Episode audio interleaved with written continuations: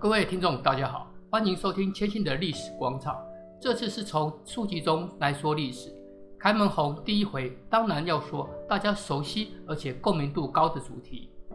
从《三国演义》艺术形象中的关羽，看与史实之间的差距，或者说看罗贯中到底将关羽打扮成如何形象。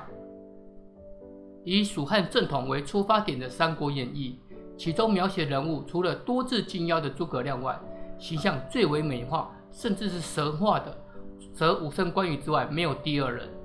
甚至中国的历朝君主莫不将他的地位往上拉抬，成神为圣。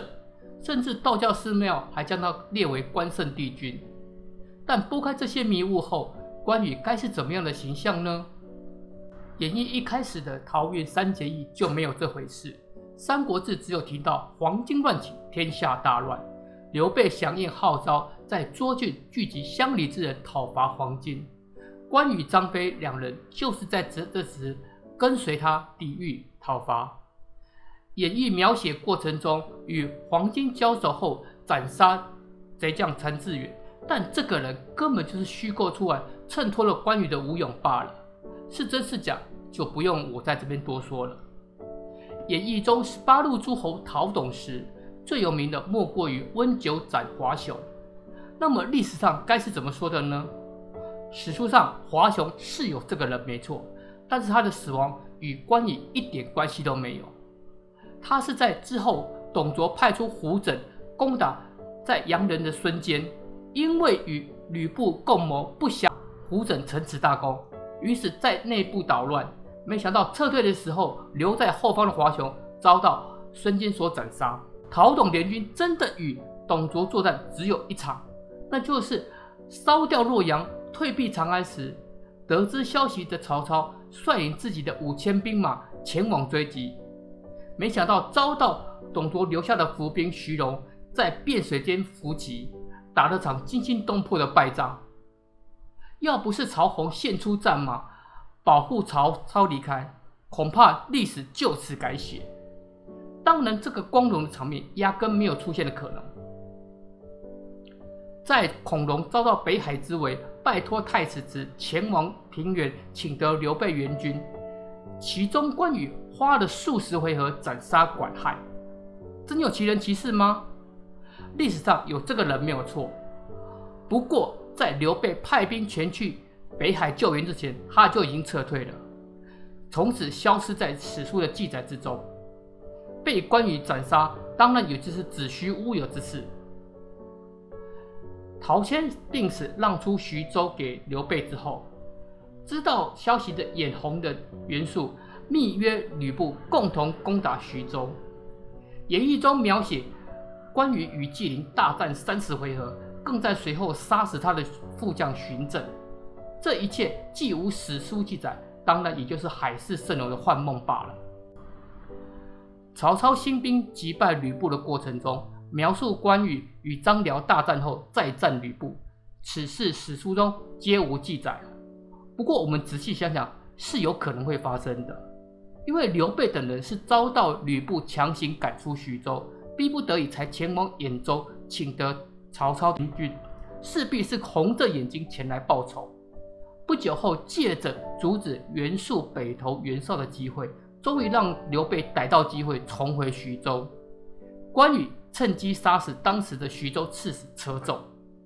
这个事件史书中的确身亡的是车胄没错，不过下手的不是关羽，而是刘备。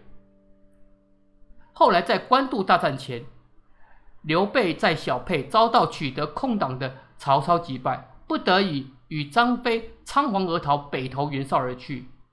而在下邳保护刘备家人的关羽，不仅杀退夏侯惇，更击退许褚、徐晃二人，这是真的吗？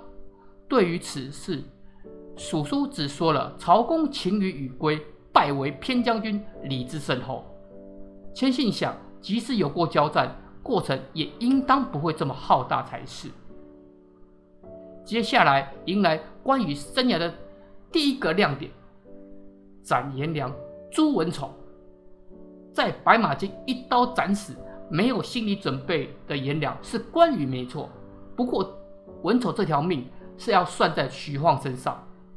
另外提到与文丑一同领军出征的，就是刘备本人。立下汗马功劳的关羽，按照当初与曹操的约定，挂印封金，保护刘备家人离开。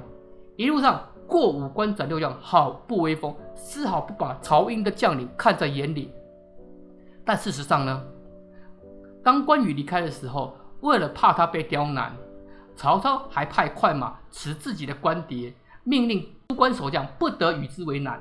这道命令一下，自然就没有斩杀关将的必要。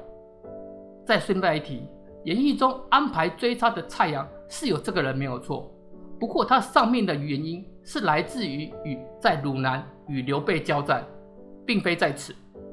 赤壁战后，刘备领军征讨荆南四郡。随军的关羽在长沙与守将黄忠大战百回合，尽显两人的武勇威风。但事实上呢，刘备南下的时候，荆南四郡太守早就闻风而降，根本就没有什么征战，也就谈不上两人的大战。获得刘璋邀请进入益州的刘备，借故救援荆州的理由离开，使得两人翻脸。征战过程中，不仅折损庞统，更陷入战事不顺的情况。诸葛亮于是同张飞、赵云驻军后，荆州的主事者就是关羽。不久听到西凉马超投降刘备后，特意写信给诸葛亮，问他的才能与谁相比。知道他脾气的诸葛亮于是回答：马超可以与张飞并驾齐驱，但是不及你美髯公关羽。这件事倒是千真万确，没有疑问的。演义上描写刘备取得汉中，担任汉中王后，命令关羽北上攻打由曹仁防守的樊城，趁着大水水淹诸城，更在此大战庞德数百回合，生擒于禁。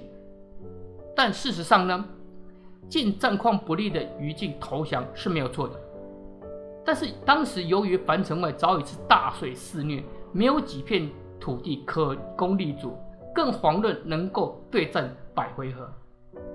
过程中其实是关羽手下的士兵围攻，让庞德把箭都射光，打算乘小船逃回樊城时，不料船只翻覆才被生擒。过程其实没有演义写的那么惊心动魄。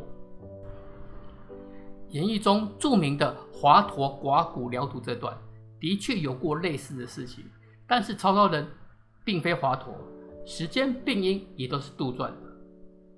关羽曾经被弓箭射穿左手的上臂，后来虽然痊愈了，但是每逢阴雨就疼痛难耐。请来医生受诊后说那箭头有毒，需要割开手臂，刮除在骨头上的毒性之后才能痊愈。关羽听完之后就让医生下刀，自己同将领喝酒谈笑自若。至于华佗呢，早在赤壁开打前就被曹操以欺骗自己为名下狱，不久就遭到处死。但是这个决定让他在战后面对爱子曹冲重病时，后悔将他处死，否则应当还有一线希望才是。